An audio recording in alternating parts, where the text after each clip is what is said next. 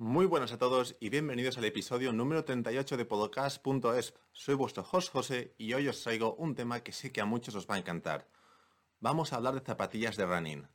Tras una primera parte con Enrique Violán, a la cual le disteis mucho amor y se convirtió en el cuarto episodio más descargado del podcast, hoy os traemos una segunda parte. Para ello, volvemos a contar con Enrique Violán, uno de los grandes podólogos deportivos de nuestro país, y directamente desde ASICS con Alan Navarro, técnico de producto dentro de la compañía japonesa. Además, hemos tenido la suerte de poder grabar desde la tienda, con lo cual nos han podido mostrar algunos de los modelos de los que hablaremos durante el episodio. Aprovecharemos la oportunidad de tener a estos dos cracks para entender mejor el repertorio de zapatillas de ASICS, así como los diferentes tipos de tecnologías que usan en sus modelos y cuál es su finalidad. Además, someteremos a Enrique y Alan a un test de prescripción de zapatillas donde sacaremos distintos perfiles de pacientes que pueden venir a nuestra consulta y qué zapatilla dentro de ASICS les podríamos recomendar. Pero esto no es todo.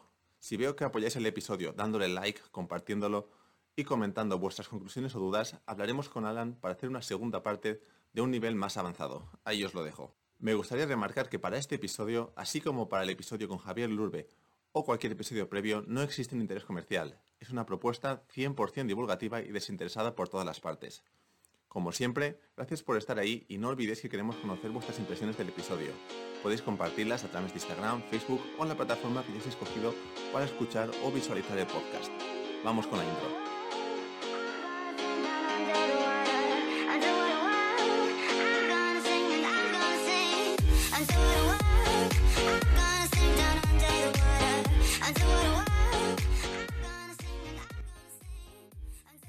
Muy buenas a todos y bienvenidos un día más a podcast.es. Hoy tengo el placer de contar conmigo con un podólogo muy reputado y amigo de podcast, que ya estuvo con nosotros previamente, Enrique Violán. Muy buenas, Enrique.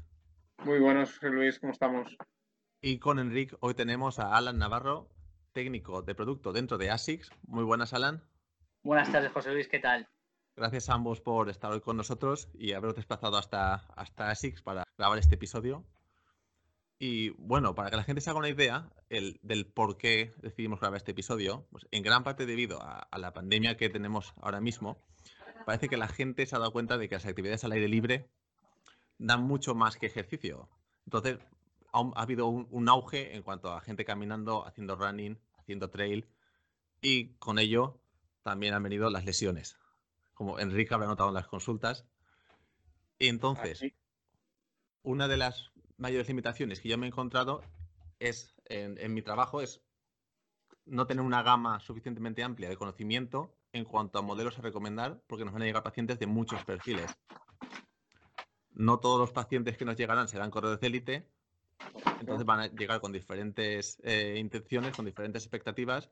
Entonces, cuanto mayor abanico tengamos de opciones, pues siempre nos va a dar mayor porcentaje de éxito.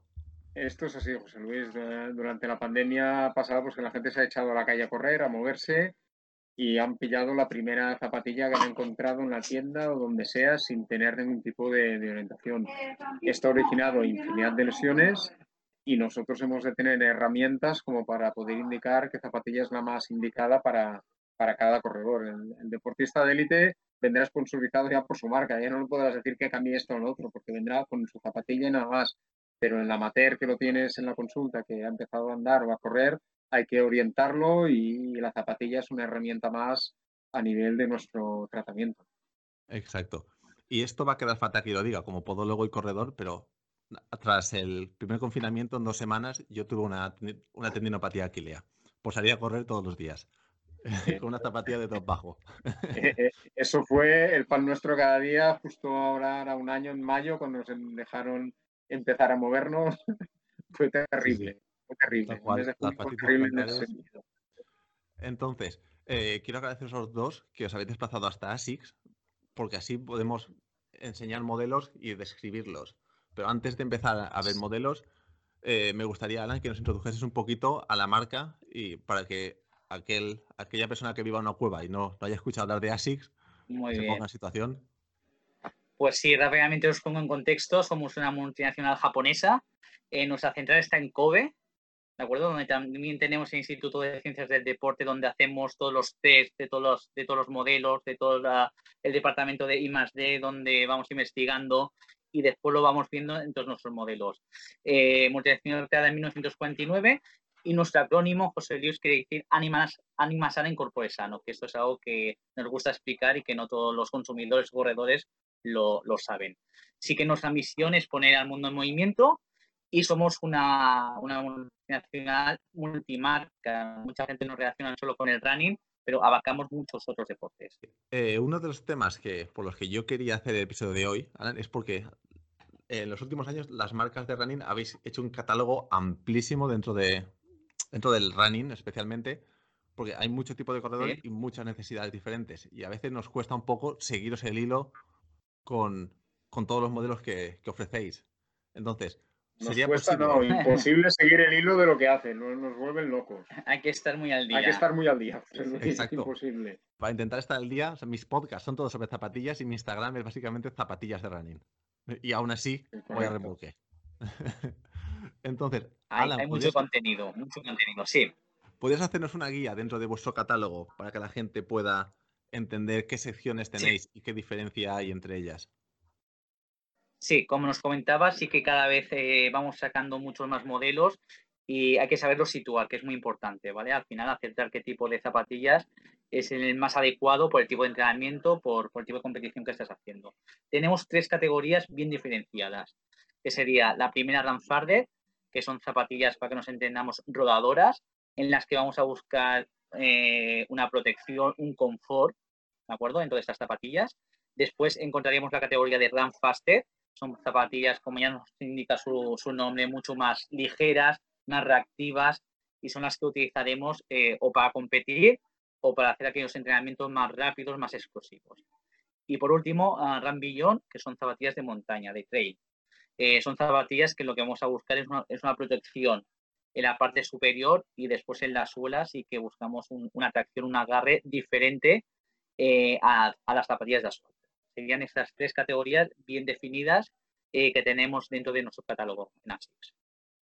Perfecto. Y dentro de estas categorías, claro, no todos los modelos tienen el mismo rol dentro de, digamos, del, día a día de un corredor, ¿verdad? No, por supuesto que no. Depende el, uso que vayamos a hacer de cada modelo, pues ya ofreceremos eh, una serie de una serie de, de, confort, de protección diferentes a, a Después también os quería explicar que dentro de categoría hacemos otra división que es zapatillas neutras o zapatillas con un pequeño soporte que le llamamos control de estabilidad. Aquí estaría bien, José Luis, que Alan nos diferenciase un poquitín la palabra esta que él ha utilizado ahora. Antes teníamos la idea ya que la zapatilla era neutra pronadora. Fíjate que él ahora ha utilizado ya la palabra estabilidad. con lo cual pienso que sería importante tener ese concepto eh, introducido en, nuestras cabezas. Ah, tenemos la idea de, la campaña que en su día alguien lanzó al mercado por unas supinas y a partir de ahí vino todo este follón de, los controles de pronación en las marcas. Pero las marcas sí es cierto que están empezando a utilizar esta palabra más estabilidad que no control de, que no control de pronación. pienso que sería bueno, Alan, que explicases un poquitín la diferencia entre una cosa y la otra. Eh, primero de todo, quiero, eh, quiero dejar claro que al final todas las zapatillas en ASICS intentamos que sean bien estructuradas y, nos dan esa estabilidad que necesitamos. A la hora de correr, como ya sabéis, necesitamos respetar una alineación tanto en, las dos piernas, ¿de acuerdo? El running es un deporte donde eh, los impactos son repetitivos, son cíclicos y necesitamos una estabilidad muy importante para, para evitar lesiones, para evitar sobrecargas de gemelos, de tibiales, etc. Y como os decía, sí que hacemos una diferencia entre zapatillas neutras y zapatillas con control de estabilidad. ¿Qué es lo que ponemos? ¿De acuerdo? Eh, nada más que, una densidad diferente a la media suela. No es nada invasivo, sino qué es lo que hace esta densidad diferente, pues frena esa tendencia de cuando el peso del pie tiene la tendencia de irse para adentro para romper esta alineación de la pierna, ¿de acuerdo? Entonces, eh, el primer elemento, como me preguntabas, José Luis, que utilizamos en ASICS para controlar, entre comillas, esta estabilidad sería el Dumax, que lo hemos identificado en la parte interna de la media suela no sé si lo veis aquí. siempre que ahora siempre que Sí. Ahí, perfecto. Siempre que ponga Max en el interior de la media suela es que llevará ese control de estabilidad. También lo podemos comprobar tocando. Si vemos, si empezamos a tocar esta densidad, veremos que es una, densidad un poquito más dura que cualquier zapatilla. ¿Puedes elevarla un poco más la zapatilla? Ahí. Vale, aquí lo De acuerdo. Por lo que os decía, esta, esta densidad diferente lo que hace es frenar esa tendencia eh, de irse hacia el interior. ¿De acuerdo? Este sería el primer elemento que destacamos a la hora de, explicar zapatillas con control de estabilidad. Un segundo elemento importante también es el trastic de la zapatilla. Esta pieza de poliuretano que en zapatillas con control de estabilidad siempre vendrá cruzado, ¿de acuerdo? Es otro pequeño soporte que le ponemos a las zapatillas para evitar esta torsión de, la zona plantar de la zapatilla. En cambio, en zapatillas neutras continúa estando este, esta pieza, este plástico, pero no viene cruzado, ¿de acuerdo? Sino sirve más como punto de apoyo. Como podemos ver en unas gel Nimbus, que no, viene, cruzado, no viene cruzado, sino es un pequeño soporte que le ponemos a la zapatilla. Serían los, dos elementos principales que, que vendrán unas zapatillas con control de estabilidad. Y eh, un elemento relativamente nuevo es el Guide Soul, que creo que también utilizáis en zapatillas en las que buscáis cierta estabilidad. Vale, sí. Ahora, eh, dentro de la categoría de Farder, hemos sacado una familia que se llama la familia RAI, donde todos vienen incorporado una nueva tecnología. ¿vale? Esta nueva tecnología es esta nueva geometría que veréis eh, con este modelo, con las Meta RAI, esa geometría de la media suela, esta geometría diferente hasta, hasta ahora, tipo balancín, donde el rocker se levanta de manera notable, ¿de acuerdo? ¿Qué es lo que conseguimos con esto? Conseguimos un ahorro de energía, ¿de acuerdo? Durante la marcha del running, el ángulo que va desde el empeine hasta el tobillo va variando en las tres fases. En cambio, gracias a esta geometría, este ángulo no varía. ¿Y qué conseguimos con esto? Pues este ahorro de energía, ¿qué quiere decir? que podemos eh, recorrer más distancia, pero consumiendo menos energía, que es lo que nos proporciona esa tecnología. en el tercer rocker es cuando esta zapatilla va a trabajar muchísimo más. En el primer rocker prácticamente no trabaja y hace ya el efecto balancín, con lo cual, como siempre decimos, la carrera más eficaz de siempre de antepié, lo que esta mm. zapatilla nos va a ayudar a que el efecto balancín, el impulso, vaya hacia adelante. Las teorías de menos eh, energía, evidentemente, están ahí, siempre hay que demostrarlo todo, etcétera. Pero la idea es esta, en la técnica de carrera todos sabemos que la eficacia y la eficiencia siempre va a ser con el, con el antepié, nunca con el retropié. Para que la gente se pueda hacer una idea dentro de vuestro catálogo de qué zapatillas buscar, dependiendo de qué objetivo tengan, ¿podrías hablar dentro de vuestro catálogo? Eh, ya hemos hablado que se divide en Run Faster, Run Farther y Beyond, creo que es.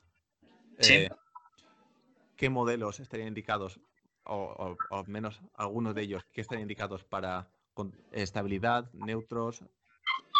Eh, ¿Con qué elementos, qué tecnología usan, usáis cada sección? Perfecto, José Luis. Pues como te estamos explicando, eh, zapatillas con control de estabilidad, sobre todo lo vamos a identificar rápidamente con la densidad diferente en, la en, el interior de la media suela, con el Dumax y con la pieza del plástico que también vendrá reforzado.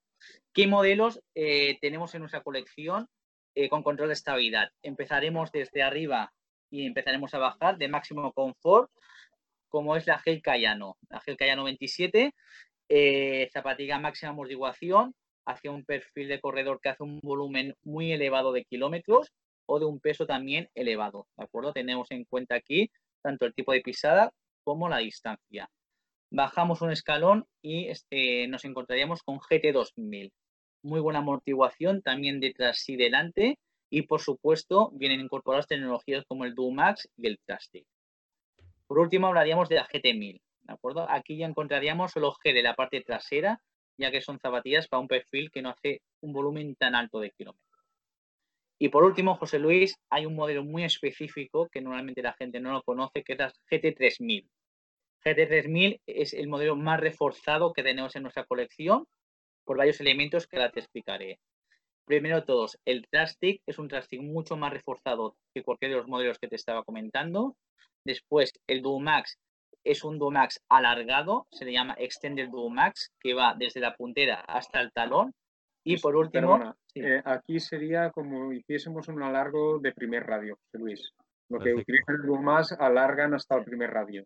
¿de acuerdo? Para que el primer radio pueda trabajar mucho más. Si hay una insuficiencia de primer radio, una pronación muy acentuada por una insuficiencia de primer radio, con esta zapatilla nos puede ayudar, aparte de que coloquemos o no coloquemos soporte de plantar, nos hace que el primer radio trabaje muchísimo más. ¿GT3000 o 4000? No, eh, antes era 4000, ahora es 3000. Vale, vale, vale. En el catálogo que tengo es 3, es 4. Pero sigue, sigue. Vale.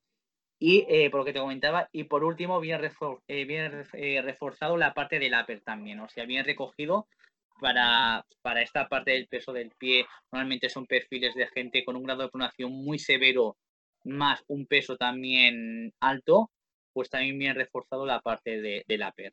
¿De acuerdo? Entonces, es, un modelo que creía que también conveniente a la hora de explicar. ¿De qué forma reforzáis el upper? ¿Qué se considera un upper reforzado? Un upper reforzado es que viene reforzado con unos paneles, ¿vale? Normalmente eh, combinamos un, un, par de capas, ¿vale? Eh, solemos trabajar con un engine en mes, que son un par de capas donde viene reforzado durante todo, sobre todo el upper, pero en este caso, ¿qué hacemos? Les ponemos unos paneles dentro de estas dos capas, ¿vale? Para recoger más el peso del pie del, del corredor. Ok. ¿Hay alguna diferencia en el material del cordón entre zapatillas que busquen más soporte y otras que busquen menos? O sea, hay, o el cordón normalmente no influye. No, lo que tenemos diferentes tipos de lazado. Eso sí que sí que mm, estamos trabajando. Esta es pregunta de examen, ¿eh? ahora me, has pillado y a mí, ¿eh? También. he visto la cara de Es verdad que en zapatillas de Faster estamos volviendo al, al, cordón tradicional plano. ¿vale? Porque sí que durante muchos años hemos ido haciendo pruebas sobre cordones eh, redondos, pero ¿qué pasa? normalmente cuando, cuando haces el nudo se resbala más ese tipo de cordón. En cambio, el de toda la vida, el, tradicional plano, ese se agarra mucho mejor. Entonces, en modelos que son de gama alta, pero son de faster, los estamos poniendo ahora planos, ¿vale? Que es algo que, sí que nos gusta destacar. Y después están diferentes sistemas de lazado rápido, como puede llevar la, la con Max. Vale. Y dentro de. Hemos hablado de Run, de Run Farther. Dentro de Run Faster también, que son zapatillas para ritmos más alegres. ¿Sí? Eh, también tenéis diferenciación entre neutras y estabilidad, ¿verdad? Sí, verdad. Eh, tenemos eh, solo un modelo. ¿Por qué? Porque entendemos que los corredores que utilizan zapatillas de categoría Faster empiecen a tener una buena técnica, ¿de acuerdo? ¿Qué quiere decir? Que no le da tiempo a pronar con esa zapatilla, ¿de acuerdo? Porque ya entra con la zona del metatarsio, ¿de acuerdo? Entonces, como ya tiene una buena técnica, eh, no necesita ningún tipo de control, ¿de acuerdo?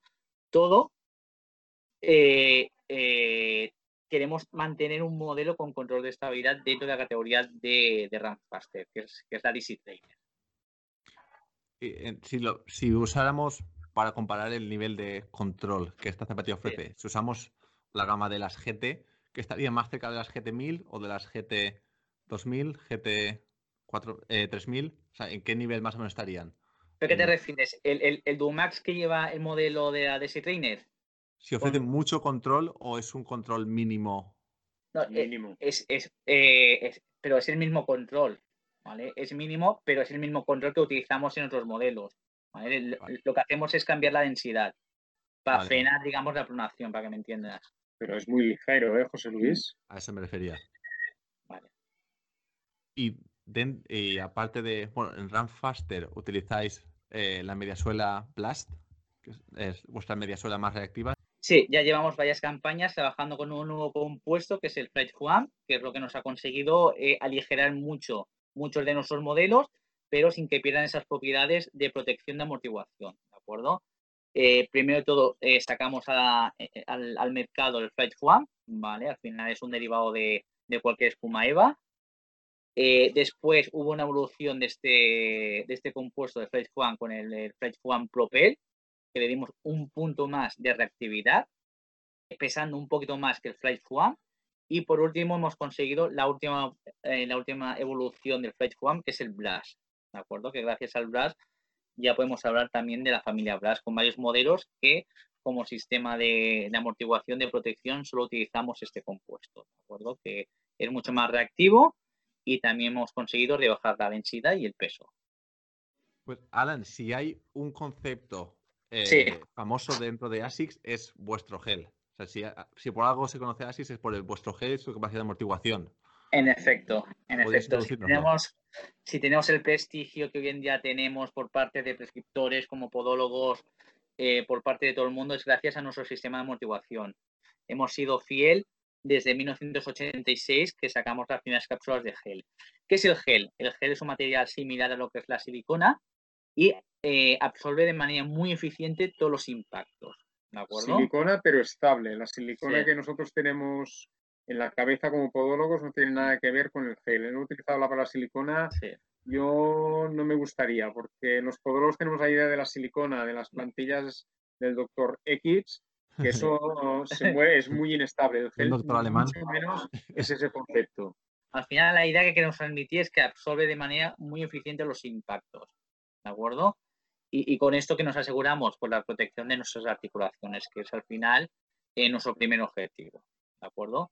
Sí que veremos eh, eh, que va situado de manera estratégica, ¿vale? Sobre todo en la parte exterior del talón, porque normalmente el primer impacto lo hacemos con la parte exterior del talón y después por un tema de rotación de la tibia, pues ya nos giramos para adentro, ¿de acuerdo? Entonces, muy importante protegernos con nuestra tecnología más importante, nuestro buque insignia, como es el gel en todas nuestras zapatillas, o prácticamente en todas nuestras zapatillas. ¿De qué forma interactúa el gel dentro de vuestro diseño? Porque no está en todas las zapatillas, lo, incluís dentro de la media suela de las zapatillas que requieren más amortiguación o buscan una duración más, una carrera más larga, si no me equivoco. En, modelos donde, digamos, eh, buscamos una protección máxima, donde sabemos que el corredor va a hacer unos volúmenes más altos, se coloca más cantidad de gel, eh, proporcionando al modelo mucho más protección. ¿De acuerdo? En algunos casos, como en gama alta, lo veremos de manera visible, como hace el Nimbus, que lo vemos en la, de, manera visible. Eso no quiere decir de que si no lo vemos de manera visible, no lleve gel. En gama alta, eh, la mayoría de modelos lo llevan en la parte trasera y la parte delantera, lo único que no siempre es visible. Perfecto. Y creo que dentro de la gama Run Faster eh, la mediasuela que habéis introducido no requiere uso de gel, también por el tipo de corredor que buscáis, ¿verdad? Sí, porque en, ese tipo de modelos ya buscamos modelos o compuestos mucho más reactivos. ¿De acuerdo? Entonces, cuando buscamos aligerar y buscamos compuestos mucho más reactivos, eh, por suerte hemos encontrado, eh, han evolucionado también todos los modelos, todos los compuestos a, materiales que no es el gel. Entonces, vamos combinando y en algunos modelos que vemos convenientes colocarlo lo llevarán y en otros como la categoría Fast no, no lo llevarán. Del gel, José Luis, yo quisiera hacer un pequeño comentario y es cuando ellos hablan siempre de la protección que hace el gel y de lo que es capaz de absorber. Yo recuerdo que hace años, cuando empecé a conocerlos a ellos, me enseñaron un vídeo que tiraban un huevo, no recuerdo de qué altura, ¿de acuerdo? En una plancha de gel y ese huevo no se rompía. Este vídeo me parece que está colgado en, YouTube. En, YouTube, si se busca, para quien sea lo podrá ver.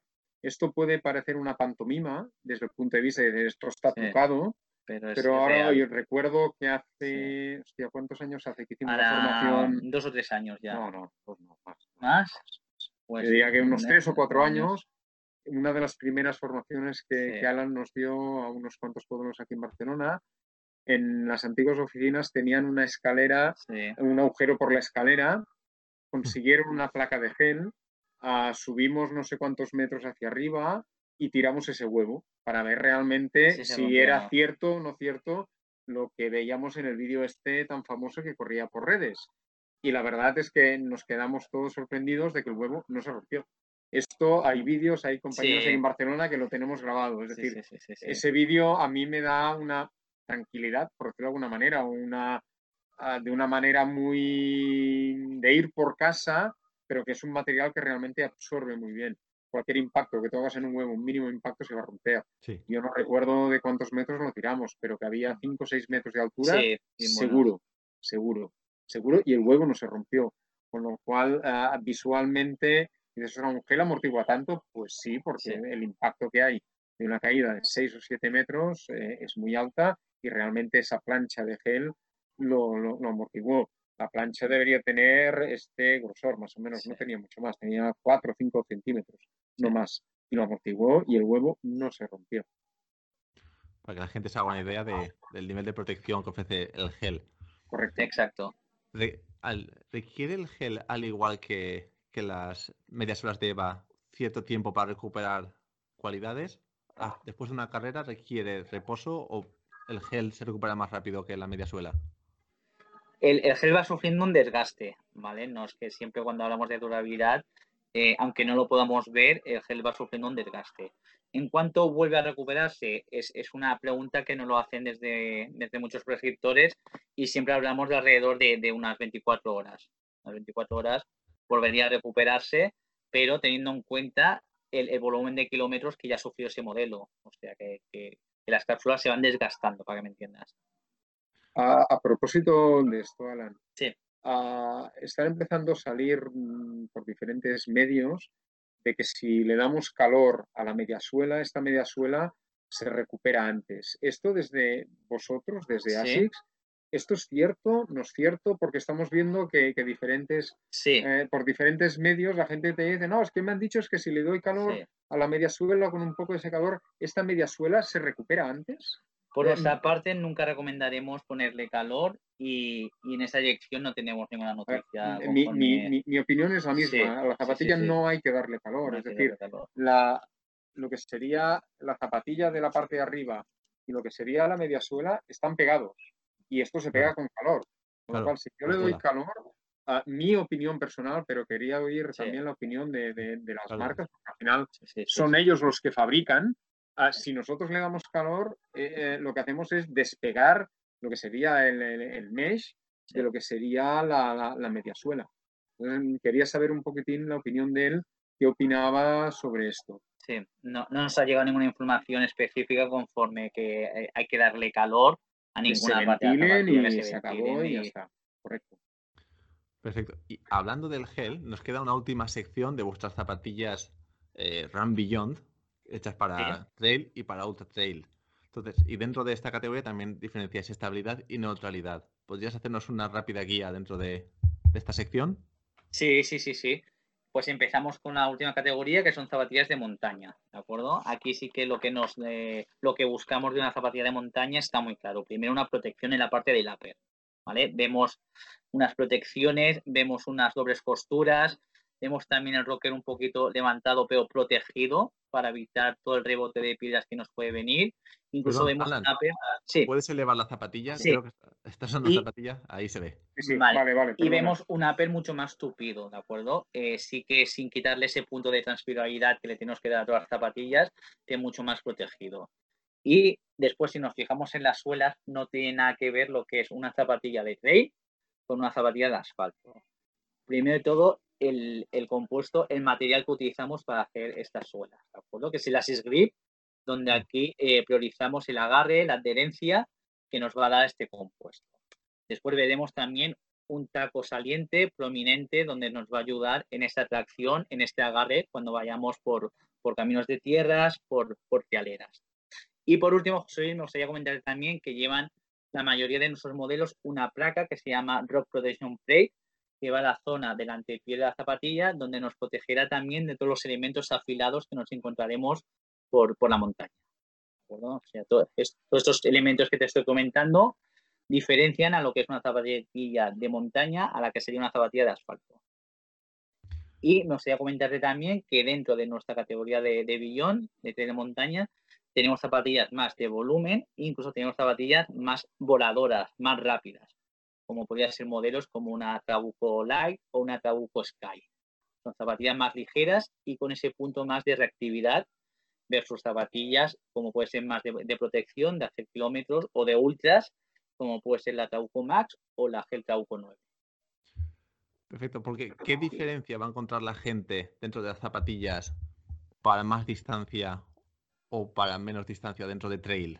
¿Más amortiguación? Eh, ¿Taco más grueso?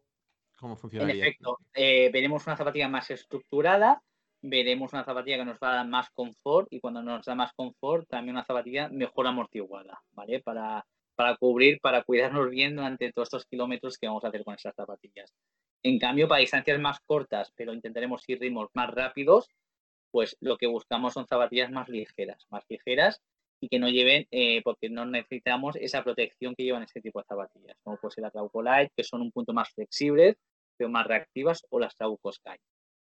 Y en cuanto a suelas, en cuanto a, eh, a, cómo de técnico es el terreno para que nos enfrentamos, porque claro, imagino la Trabuco Max es mucho más amortiguada, es una zapatilla tanqueta, entre, comillas, ¿verdad? Entonces, la Trabuco Lites es todo lo contrario, es algo más ligero. Entiendo que la Trabuco Lite nos va a permitir ir por zonas más técnicas que la Trabuco Max o es independiente de, la distancia.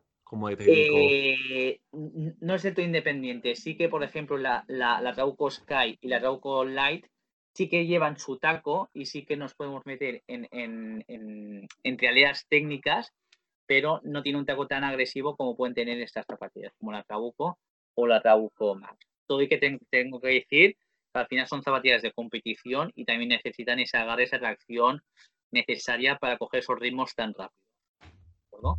Al final, eh, la diferencia principal es más en el confort que nos va a dar más estas zapatillas para el corredor amateur, que no el que nos va, eh, que nos va a dar zapatillas más de competición, para que me entiendan.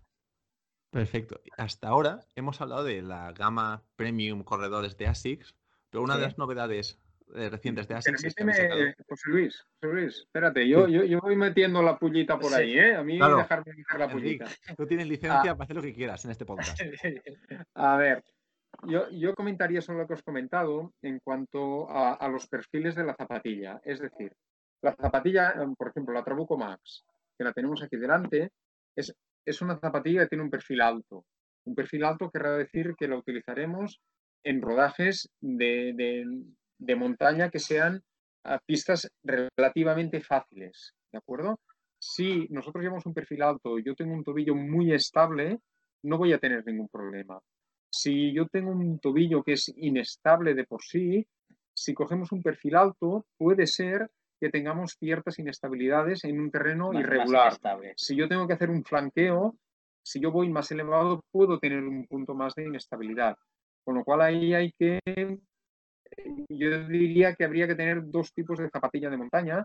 Una, una zapatilla mucho más técnica para las salidas más técnicas y otra zapatilla más de, rodajes, de rodar por una pista normal. El día que yo me voy a hacerme más el cabra, cogeré una zapatilla con un perfil un pelín más bajo porque sé que voy a tener más adherencia y el pie no se va a mover tanto. Y el día que yo voy a hacer un rodaje largo, que sé que voy a estar 7, 8, 9, 10 horas andando, corriendo, sí entonces coger una zapatilla de más perfil porque al final, al final voy a estar mucho más protegido a la hora de, correr. Ese sería un poquitín, pienso que es una diferencia importante. Pienso que también en la Trabuco Max han conseguido, y esto se lo tengo que decir así, que ellos antes no tenían este tipo de, zapatilla. La persona que hace carreras de montaña cada vez más es gente mayor, eh, con problemas uh, osteoarticulares, que lo que vamos a buscar es un, un máximo confort, una máxima protección de nuestras articulaciones. Y con la Trabuco Max realmente conseguimos esto. Es decir, la Trabuco Max yo a veces lo comparo con mis clientes o llevo una bicicleta de montaña rígida o llevo una bicicleta de montaña doble. Ah, yo sé que la bicicleta doble voy a tener mucha más comodidad delante de cualquier terreno. Las bicicletas dobles, la gente que vaya en bicicleta sabe que a veces es mucho más agradecido una bicicleta doble subiendo que no bajando. Y la gente dirá, hombre, ¿pero qué está diciendo este loco? Pues no, no. Subiendo tienes mucho más adherencia porque se va adaptando a todo el terreno. Con lo cual, con perfiles altos y con amortiguación, con a largos eh, recorridos, carreras muy largas, realmente son zapatillas que realmente van de una manera exquisita. Y ellos, este modelo no han sacado que no habéis sacado? pues esta campaña ya para esta, campaña de hace nada, 21. Y la verdad es que está funcionando de una manera excelente, pero excelente. Al final es un poco, José Luis, la tendencia que está cogiendo el mercado. Estos modelos con estos perfiles, como decía Enrique, tan altos, que nos dan esta protección, nos dan esta amortiguación, que cada vez le damos más importancia de cada, por parte del consumidor. Y después estas nuevas geometrías que nos ayudan también y que nos dan esta fluidez biomecánico a, lo largo de la carrera, que es muy importante, ¿de acuerdo? Y eh, he observado que dentro de las zapatillas de trail especialmente, estáis usando eh, una suela full ground contact. ¿Cuál es la diferencia entre una suela full ground contact y, y la típica suela media suela que veíamos con algo de arco en la zona de medio pie? Algo de arco y, sobre todo con la pieza del trastic, que, es lo que le llamamos nosotros la, la, suela de tres piezas. Al final, cualquier suela de, de full contact, que es suela plana, nos da una sensación mucho más natural, tanto desde el aterrizaje hasta el despegue, ¿vale? La forma más natural del pie. En cambio, modelos, mira, tenemos aquí, tenemos aquí la, la gel cúmulos, como podemos ver una suela de full on contact, ¿vale? Con un Guinness Lines que ya nos acaba de orientar de manera natural lo que es la pisada, ¿de acuerdo? Es lo que ganamos. Naturalidad en, en la transición, tanto desde el primer momento, desde el aterrizaje, pasando por la transición y acabando en el despegue de la pisada. ¿Y por qué no se utiliza en, en todos los modelos? ¿Por qué no los utilizáis en, en modelos de estabilidad, por ejemplo? ¿Seguís con- confiando en el Porque Trustic? necesitamos, como te comentaba antes, e- ese punto de, ese punto de soporte que nos da el plástico, ¿vale? Esa pieza de poliuretano que al final estructura muy bien lo que es la pisada en el momento justo de la transición. Perfecto. Igual aquí me meto ya en tema de ingenieros, pero ¿no se pueden combinar las dos?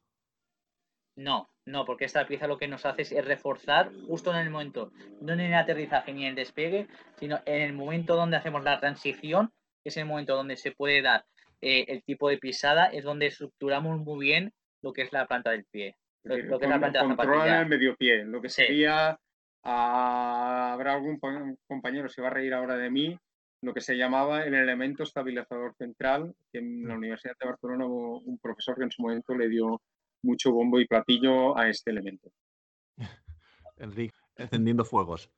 Sí, entiendo fuego, entiendo fuego. Y espérate porque ahora Alan, se- Alan le ahora le echo una encerrona a Alan que no sabe de qué va. Sabía que yo le traía un regalo, pero no sabía de qué iba, no se lo he enseñado, ¿de acuerdo? Hablando de suelas, ¿de acuerdo? Eh, es una caja que yo le he traído sorpresa a él. Sabía de qué iba, pero no sabe de qué va, ¿de acuerdo? Y esto no me lo cortes, no le edites, José No, Luis, esto no lo toco.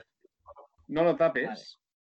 Hablando de suelas, mirar lo que tenéis aquí delante, ¿de acuerdo? Esta suela, ¿de acuerdo? Tiene 700 kilómetros.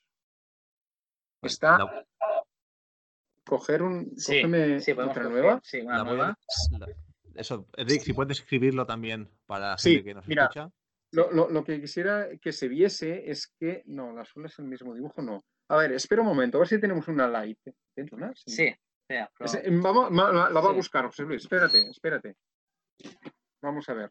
A ver si somos capaces a través del vídeo de verlo. O sea, es la misma zapatilla. Es la misma zapatilla, el color es sí, Lo que diferente. pasa es que el color ¿vale? cambia. No, no la tienen igual. Pero lo que me mierda. gustaría cuando eh, se habla de suelas es el desgaste, ¿de acuerdo?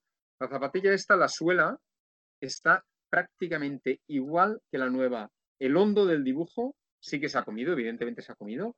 Debe haber como medio, cen- 4 milímetros exactamente en, en la nueva, pero es que si yo cojo la vieja, El, el patrón de. el patrón es el mismo, es decir, la suela está intacta, lleva 700 kilómetros. Evidentemente ha roto lo que es el upper. Pero lo que es la suela, la reacción que esté a día de hoy, y aquí hay que decir las cosas como son, el compuesto de el la Silk compuesto Grip, de la suela es, eh, eh, está dando un resultado excelente, Sí. no, lo siguiente. Y no es un problema de que sea una zapatilla, es que este paciente, si miráis mi Instagram, etcétera, me mandó tres pares de zapatillas que lleva gastados este año, la misma.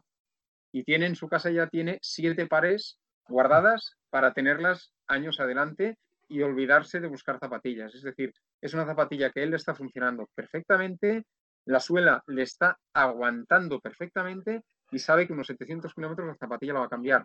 Pero la va a cambiar por la media suela y por el upper, no por la suela. Con lo cual, las suelas es algo que también hay que tener presente a la hora de este tipo de zapatilla que han conseguido hacer en el Sí. último año, que realmente pienso que, que han hecho un paso adelante totalmente. muy importante, totalmente. muy importante. Y una de las claves, como decía Enrique, de nuestra colección de Trail José Luis, es lo que te comentaba, el compuesto de la 6 Grip, que uno de sus puntos fuertes, que con esto no pues lo hemos podido demostrar, es la durabilidad de la suela. La durabilidad de la suela es Eh, brutal. eh, en muchas otras marcas, no queremos hablar, o incluso de modelos, la durabilidad de las suelas en zapatillas de trail de montaña es muy baja. ¿Qué quiere decir? Que incluso 200, 300 kilómetros, ya esa suela ya está más que destrozada. En cambio, con el Asics Grip hemos conseguido ese punto de durabilidad eh, que realmente llegan a 700, 800 kilómetros y eh, como hemos podido ver, porque la pera al final son zapatillas muy, muy, ligeras claro, y muy trabajadas y, y, en las cambio se rompen. se rompen, pero lo que es el agarre, la tracción de las suelas mantienen muy bien. Eso es un punto a favor. Y de, la de suela cualquier la están modelo que- llevando en todas las Sí. zapatillas de montaña, es el mismo Sí, compuesto. que es el Assist Grip. Que aparte que es, es una tecnología hecha por nosotros. Otras tecnologías que otras marcas las van incorporando, pero no son suyas propias. Eso también lo, lo queremos comentar. Y justo antes de comentar este tema, estamos hablando de, de temas de estabilidad y entre suelas full ground contact y, Sí. y el Trustic.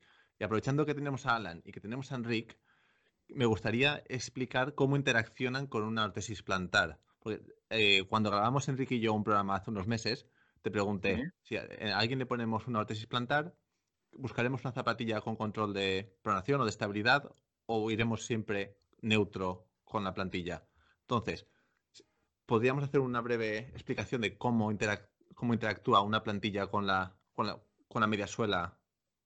Es más para Un, Enrique. un- un poquitín es lo que te comenté el día que grabamos el otro podcast. Es decir, para mí, en, el- en un porcentaje muy alto, no me, no me atrevo a decir 70, 80, 90, no lo sé, a plantilla igual a zapatilla neutra. Pero sí es cierto que podemos encontrar un corredor con un exceso de peso, con una pronación muy marcada, que tengamos que recurrir al soporte plantar más a la ayuda de la zapatilla, lo que antes comentábamos con la GT 3000 o 4000, que ahora han cambiado un poquitín. Ese alargo del primer dedo, ese dúo más que nos alarga al primer dedo, si yo ahí le sumo un soporte plantar con un efecto balancín, que la suela, ah, ah, a ver si me explico, que la suela no sea plana, sino que tenga un poquitín efecto balancín, nos puede ayudar. Es decir, en cada caso vamos a tener que elegir y por eso la importancia de conocer, los modelos que hay, porque yo, yo vengo a la tienda donde estamos ahora aquí y empiezo a mirar y no sé lo que tengo delante. Y ahí lo que nosotros hemos de hacer es formarnos, hacer lo que estamos haciendo ahora, dar esta información en este sentido. Es decir, para mí, plantilla igual a zapatilla neutra, pero sí es cierto que hay veces que hay que aconsejar zapatillas con control de pronación. Yo aquí con Alan siempre tenemos Sí. nuestra pequeña discusión en ese sentido, ¿no? De decir, ¿qué hago primero? ¿Aconsejo una zapatilla con con control de pronación o aconsejo primero un soporte plantar? Claro, él me va a decir que zapatilla y yo diré que soporte. Claro, aquí cada uno mira lo suyo. Claro. Pero al final hubo un día que le hice la reflexión, es decir, ah, yo tengo un pie con un grado de pronación X y otro pie con un grado de pronación X más 1, con lo cual ahí la zapatilla me pierdo un poco, ¿vale? Pero sí es cierto que a veces hemos de utilizar zapatillas con control de pronación. Y yo aquí también diferenciaría, hay un modelo que a mí particularmente me gusta mucho de ASICS y hay otras marcas que también tienen, es decir, no, no solo ASICS, que es el control de estabilidad, e- ese elemento estabilizador central que he comentado antes, ¿de acuerdo? Ahí la zapatilla, la Pursuit, que lo que hace no es un control de pronación, No. sino lo que da es Un pequeño refuerzo, un pequeño un soporte. pequeño soporte, eh, un pequeño soporte. Ese pequeño soporte muchas veces es cuando, y pongo un ejemplo, ¿eh? yo estoy corriendo una maratón, yo sé que en el kilómetro 30 voy a tener una fatiga, ¿de acuerdo? Que con una zapatilla neutra, esa zapati- ese neutro, la zapatilla no me la va, no va a ser capaz de controlarlo. Pero si llevo ese pequeño soporte en el momento que la fatiga aparezca, ese soporte me puede ayudar, me dará ese plus de más. ¿Hay que utilizarlo siempre ese soporte? No, a lo mejor te diría, es tenerlas guardadas para el día de la prueba que yo sé que voy a apretar más, que voy a correr más de, la- más de lo que yo estoy acostumbrado a correr. Para un entreno te diré, no, no tocaría utilizar este tipo de, de- zapatilla con ese tipo de control porque no tiene que haber esa fatiga. Pero yo sé si voy a correr una maratón, pues es una zapatilla de asfalto esta, sé que en el kilómetro 35 va a aparecer esa fatiga. Con lo cual, si tengo un extra ayuda, pues todo esto será mucho más beneficioso. Evidentemente, no estoy diciendo que esto anule la musculatura del pie. Es decir, el famoso core que, que con Fernando siempre comentamos del pie, que hay que trabajar el pie, evidentemente hay que trabajarlo para que esa fatiga aparezca lo más lejos posible, pero va a aparecer, va a aparecer seguro, con lo cual, si nos ayudamos entre el core del pie y el core de, de- de la zapatilla, todo esto nos hará que el rendimiento y la fatiga y el riesgo de lesión sea mucho menor. Pues ahora que has introducido este tema, Enric, me surge a mí una, una duda. Si, imagínate que viene un corredor amateur, un corredor que está empezando ahora, con una técnica bastante pobre, no sin, sin meternos en tema de pronación, de si prona más o menos, una técnica bastante neutra, Sí. Pero claro, una técnica pobre y una forma física bastante regular también, con lo cual la fatiga va a aparecer antes y su técnica va a empeorar más rápido que la de alguien experimentado. ¿Qué zapatilla le recomendaríamos a esta persona? Obviamente hay más variables que no estamos mencionando, como peso, velocidad y demás. Pero siendo es un que, José Luis, una, eh, te quería hacer una, anotación. En, el running pasa lo contrario a muchos deportes. Cuando uno empieza a correr, digamos, es más inexperto y necesita un modelo más técnico. A medida que tú vas cogiendo experiencia, vas cogiendo técnica, no necesitas tantas tecnologías en tu calzado. La musculatura ya va a trabajar más. Ya claro, más ya tienes más musculatura, tienes más técnica, los ritmos son más altos, o sea, pasa un poquito al revés a, muchos otros deportes. Yo, en estos casos, José Luis, aunque parezca mentira, voy directo a la Nimbus, directo. Directo a la Nimbus, no me complico. No me complico. Sé que ahí hay una protección y hay una estabilidad. Que la voy a tener, porque sé que ese corredor va a talonar mucho y va a necesitar esa ayuda. Si ese corredor ya tiene una cierta técnica, será cuando yo podré empezar a buscar tecnologías mucho más, que le den mucho más eficiencia a la carrera. Yo sé que la Nimbus tiene eh, lo que tiene, no, no, da más esa Nimbus, pero sé que no me falla. Es un mm. modelo. Estamos hablando de gama alta. De, gama, alta, es, la gama más alta que tienen. Muy bien estructurada. Tiene una tecnología muy bien estructurada que nos va a ayudar a ese corredor que está empezando a, intentar que no sufra lesiones, independientemente que actuemos o no actuemos con soportes plantares. Para mí eso ya va aparte. Pero no iría nunca a aconsejar una zapatilla de gama baja. Siempre voy a, gamas altas, no a gamas bajas. Exacto. Si, va a correr, que corra bien. Correcto. Correcto. Y bueno, hablando ahora de la de gama alta, gama media, eh, como comentamos antes, una de las principales novedades de ASICS es que habéis creado una gama media para, para llegar a, un, a, un, mayor público. Y esta parte, esta segunda parte del podcast vamos a hacerla muy práctica, aprovechando que tenemos a Alan y tenemos a Enrique. Vamos a ponerles a prueba y vamos a mencionar. Aquí me vas a pillar, ¿eh? No. Porque yo siempre voy por arriba, ¿eh? Me sale mal, ¿eh? Aquí Alan, ¿eh? Pero bueno, entre los dos, venga. venga. Eh, voy a ser bueno con vosotros. Vamos a mencionar diferentes perfiles de pacientes que suelen venir a nuestras consultas, los más comunes, y qué zapatilla podríamos recomendar. Eh, mencionando gama alta y gama media, porque tenemos gente que vendrán para correr, pero tenemos, a, perdón al grupo que estoy mencionando, pero a una señora de 60 años que simplemente quiere caminar todos los días 3 kilómetros y necesita una zapatilla. Y no queremos que vaya con una zapatilla de mercadillo. Necesitamos algo más zapatilla. De acuerdo. Entonces, por ejemplo, una persona que, que requiere una zapatilla tipo trainer para caminar eh, ya sean 3, sean 7 kilómetros, 10 kilómetros, pero solo caminar eh, combinando asfalto y, caminar entre campos. O sea, no un terreno técnico, pero off-road. Vale. Una zapatilla eh, polivalente para caminar. Como nos comentabas antes, sí que quería explicar, José Luis, que hasta ahora nosotros nos centramos mucho en, en, gama alta, ¿vale? En donde presentamos batalla y donde realmente tenemos un producto muy técnico, muy premium eh, y es donde nos centramos. Sí que es verdad que desde hace un par de campañas empezamos a sacar modelos de, no, de una gama no tan alta, eh, pero también de muy buena calidad, ¿de acuerdo? Y también esto eh, nos ajustamos un poquito a nuestro mercado local, ¿de acuerdo? Lo que me comentabas, pues bueno, zapatillas que no todo el mundo necesita ir por el máximo confort, no todo el mundo necesita ir con todas las tecnologías premium que vamos, sacando al mercado. Y sí que lo difícil al final es ajustar un poquito eh, las necesidades del, consumidor, del corredor, con el modelo exacto, que sea adecuado a su tipo de pisada y sobre todo al confort que necesite. Por lo que me comentabas, distancias cortas y que vaya alternando, pues aquí siempre elegiríamos un modelo de, de, ¿vale? Puede ser una Excite, puede ser una, una Gel Pulse, puede ser incluso una Patio, ¿de acuerdo? Te va a dar confort, te va a dar eh, protección pero no eh, en la medida de, corredores, ¿vale? Que los impactos son mucho más agresivos y aquí sí que necesitamos un poquito de gama más alta. Y eh, en caso de y esto es lo mismo con, la categoría de trail.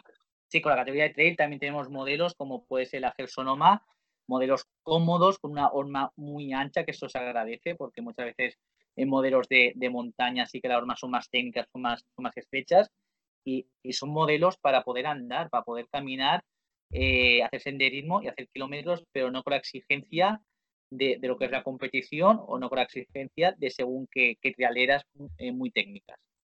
Perfecto. ¿Permiten estos modelos, si tenemos ortesis plantar, retirar la plantilla que llevan? Mm, yo pondría la mano en el fuego y te diría que sí. Vale, entonces, estas zapatillas que nos han mencionado ahora serían para aquellas personas que van a correr ocasionalmente distancias cortas, ocasionalmente. Que alternando también lo que es un día sería correr una distancia corta, o que cada vez tenemos más consumidores que las utilizan para caminar, para andar, que eso también nos suma mucho. marcha nórdica, etcétera, es algo que nos funciona muy bien. Perfecto. O sea, para marcha nórdica hablamos de, por ejemplo, la Sonoma serían un buen modelo. Y luego, si ya si quieren algo más, más premium, nos iríamos a una zapatilla de trail. Una zapatilla de trail premium. Sí, todo depende por dónde lo hagan, claro. Si es asfalto, es tierra. Ahí.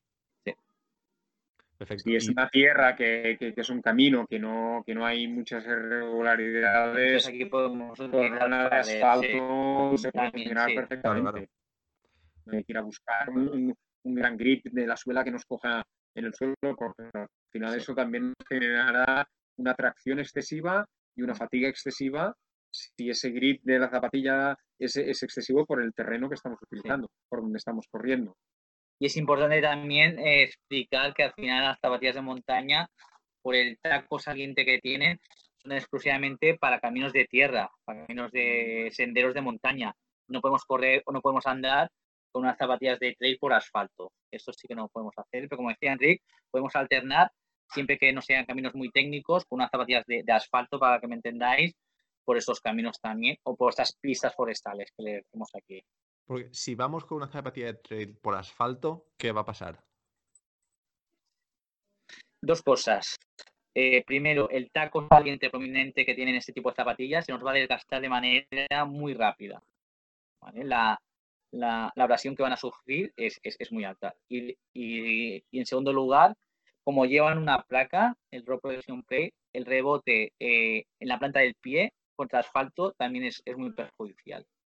Eso no quiere decir que, sea, en un trozo de asfalto se pueda hacer. ¿eh? siempre hay kilómetros de aproximación y siempre hay tramos de, carreteras que podemos coger. Pero sí que hemos visto casos de corredores que hacen un maratón de ciudad con un astrauco y, y, acaban con los pies muy tocados porque no es el modelo adecuado moviendo a la siguiente situación, persona que viene con una metatarsalgia eh, en, radios centrales. Que queremos una zapatilla muy acolchada y con un buen rocker de antepié, tanto en asfalto como en, trail. Ah, Nimbus, Nimbus y Trabuco Max. Y si fuésemos a una gama algo más media, para una persona que quiere caminar, no correr. Trabuco Max igualmente. Sí, la Trabuco, por... Trabuco Max por, por, acolchado y estabilidad. Y a nivel de asfalto, hostia. Bajamos algo de gama. Claro, si hemos de bajar de gama, la, la, protección delante la bajamos.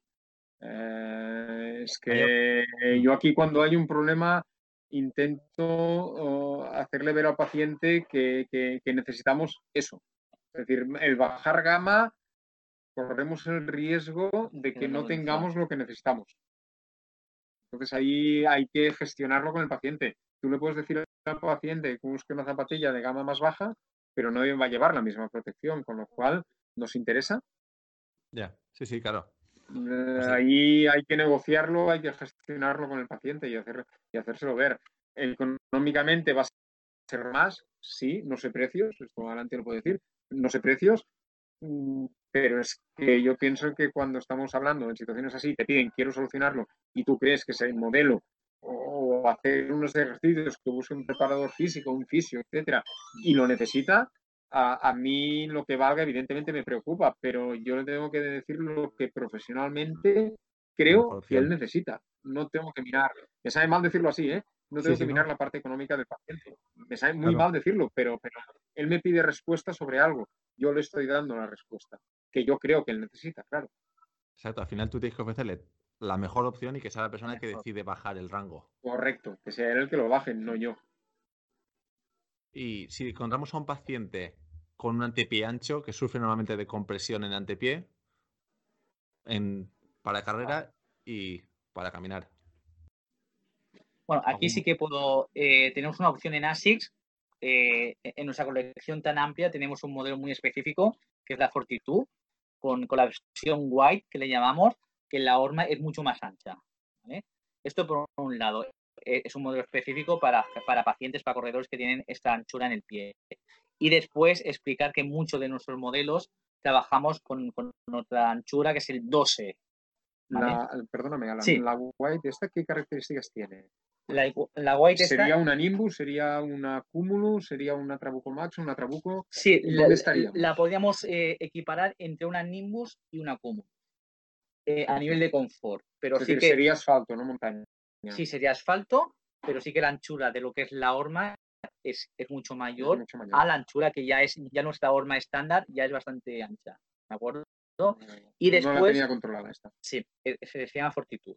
Eh, después tenemos modelos, versiones 2E aquí en Europa, donde el upper de lo que es la zapatilla va cosido un centímetro más arriba.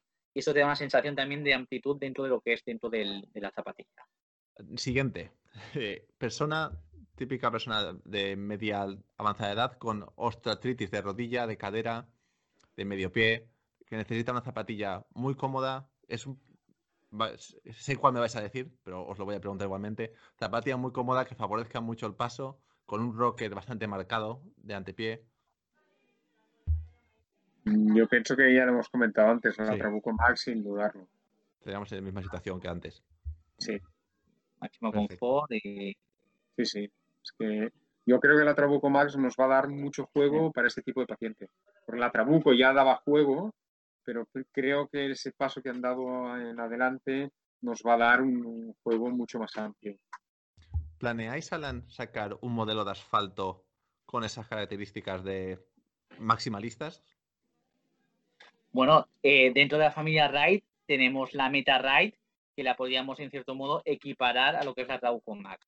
¿vale? Máximo confort, muy buena amortiguación y con esta geometría, con este rocker eh, levantado como, como, presenta el modelo eh, Trauco Max. Entonces, podríamos usar la Meta Ride como equivalente a la Trauco Max dentro de asfalto. Sí, tanto sea la Meta Ride o puede ser la, uh, pues la Glide Ride también. Vale, perfecto. Luego, esta patología, no sé si Alan eh, la habrá escuchado, Haglund, eh, exostosis de Haglund. Es cuando el hueso del talón crece, es más grueso del habitual, entonces sufren de compresión en el cuello del... Ah, como, un, espolón. Sí, un espolón Vale, vale. Entonces, una zapatilla que ofrezca muy poca compresión de contrafuerte. Aquí sí que desde hace ¿eh, tiempo estamos trabajando con el confort de, la parte del collado que le llamamos, pero sí que es verdad que depende de la morfología del, paciente, del corredor, eh, depende cómo... si hay un hanglut muy marcado, José Luis, yo no creo que haya ningún modelo en ASIC ni ningún modelo en ninguna marca que, que esto lo tenga contemplado. A lo mejor me equivoco, ¿eh?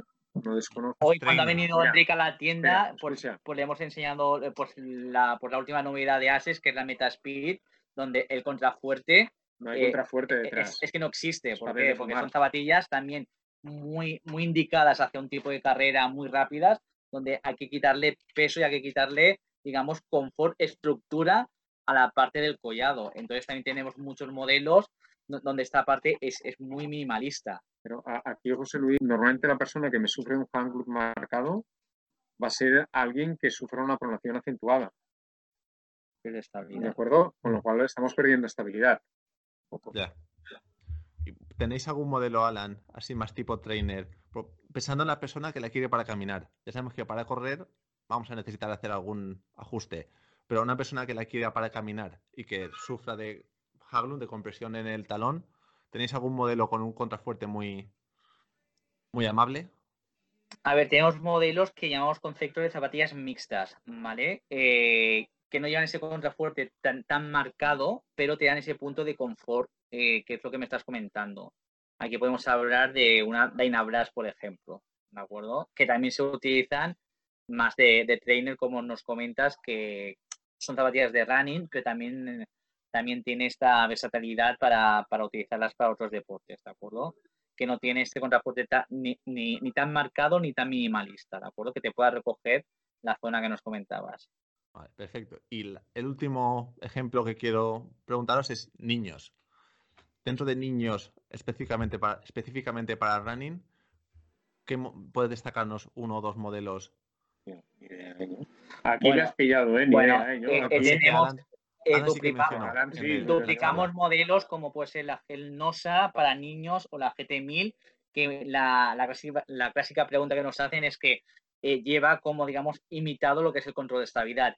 ¿Es efectivo, es real ese control de estabilidad? No es efectivo porque es para el pie de un niño, ese pie tiene que crecer y ese pie tiene que, que coger al final la forma de, de pie adulto, ¿de acuerdo? Pero sí que duplicamos en según qué modelos para niños. y de la manera que está hablando pensé que Sí. ser algo más estético, visual, Sí, que, sí, no, sí. que no otra Es, como el gel, también hacemos una imitación del gel, pero un niño con 20, 30 kilos no necesita la absorción del gel para los impactos porque el peso es mínimo. Entonces, teníamos hablando que en niños tenéis esos dos modelos, pero son neutros. O sea, la NOSA, Sí, que ya es neutra sí, de por sí, sí, totalmente. no. y la GT1000 Sí, sí. eh, es neutra. la GT1000 eh, de adulto es con control de estabilidad, pero para niños no, no se hace ese modelo con control de estabilidad, para que me entiendas. Son Vale. zapatillas todas neutras. Vale, perfecto. Aquí has- hemos evitado un incendio bastante grande. Lo sé, lo Sí. sé. Lo sé. Y por último, me gustaría eh, hablar de ASICS Academy, la plataforma que nos comentaste que habéis creado para, especialmente para profesionales que recomendáis, que recomendamos calzado, ¿no? Podamos aprender de vuestro catálogo y mejorar nuestras habilidades. ¿Puedes explicarnos un poquito el concepto? Sí, es, es una plataforma que ya llevamos varios años trabajando en ellas para dar acceso a diferentes tipos de profesionales a, a través de unas fichas técnicas muy interesantes donde salen eh, anotaciones del peso, del drop de las zapatillas, de, de todos los modelos y, y para que a medida que tengáis que ir asesorando también vosotros a vuestros pacientes, pues tengáis una información posible eh, a través de esta plataforma. Genial. Pues, eh, ¿te gustaría añadir algo más, Alan, a la charla de hoy o Enric? Eh, yo me he quedado sin preguntas, ya las he hecho todas. Si os gustaría añadir algo más, Mira, yo añadiría una última, que siempre el paciente pregunta y, todo, y también hay controversias en redes y todo el mundo va hablando. ¿Cómo lavamos una zapatilla? ah, es ¿Qué aconsejáis desde la marca? Muy bien. Eh, la típica pregunta también que nos hacen muchas veces. ¿O eh, cómo la conservamos? Sí, ¿cómo la conservamos? No recomendamos eh, meterlas en una lavadora. Eso sí que nos recomendamos por los, por los diferentes tipos de mes que utilizamos en unas zapatillas, que cada vez son más delicados, ¿de acuerdo? Sí que recomendamos lavarlas en la parte externa de las zapatillas o ¿Cómo? alarmarlas si las ¿Cómo, metemos cómo- una- cómo las lavamos? Porque lavar para mí sí. es genérico. vale, con, ¿Cómo? con un trapo húmedo, pues se le da alrededor de, de- de lo que es la parte externa No de las utilizamos antidesengrasantes. No, no, no, no, sino es eh, humedecer un trapo y entonces las, las vamos repasando.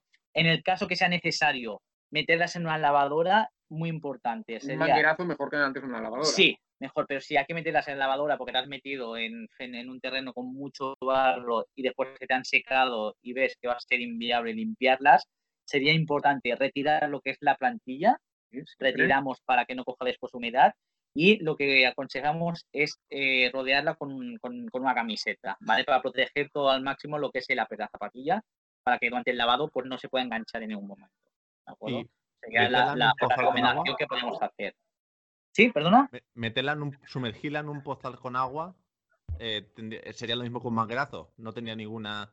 O sea, en lugar de meterla en la lavadora, me viene. Pero después vengo- asegurarse de- del secado que sea efectivo, ¿de acuerdo? Siempre retirando la plantilla y después secándolas bien, para que no cojan humedad lo que es, lo que es en, en ninguna parte de la, de la zapatilla. Y el tema de secado. Sí, pues eh, las podemos secar al, al al aire.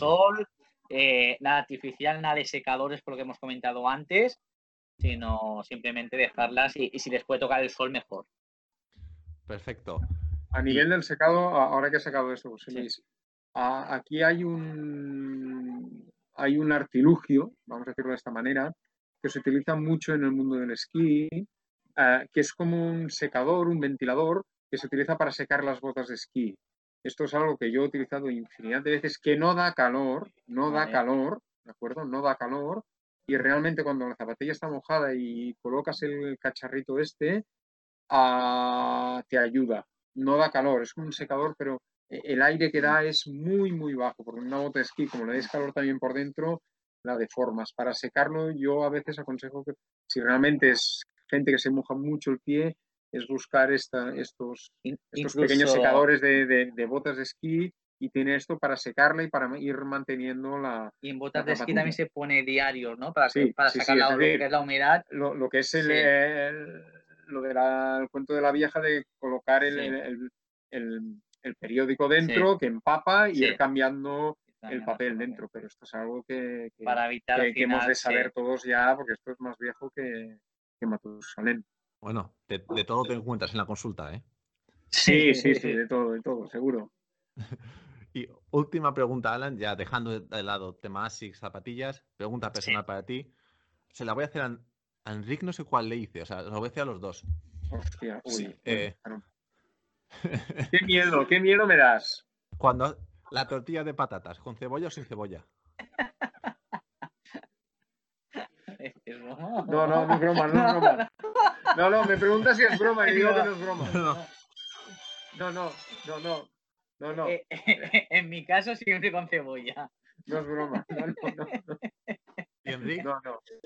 Ah, con un poco de cebolla. No mucha cebolla, con un poco de cebolla. Ay, creo que de momento todo el mundo ha dicho con cebolla. No sé si alguien. O sea, mejor que la de... Antes preguntamos por la paella. La paella es más, más polémica. ¿Cuál es, Alan? Sí. Te voy a hacer a ti. La de la paella. La paella. ¿Cuál es para ti la mejor paella? ¿Qué ingrediente tiene que tener la mejor paella? ¿De pollo, de pescado? Para mí la paella siempre de pescado. De pescado siempre.